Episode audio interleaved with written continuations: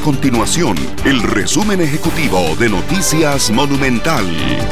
Hola, mi nombre es Alejandro Meléndez y estas son las informaciones más importantes del día en Noticias Monumental.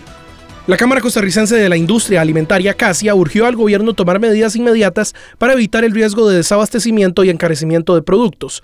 En una conferencia con el presidente Rodrigo Chávez, el sector indicó que percibe el impacto de factores como la pandemia, el desempleo, la inflación, la crisis de contenedores, la guerra entre Rusia y Ucrania y hasta el ataque cibernético a las instituciones estatales.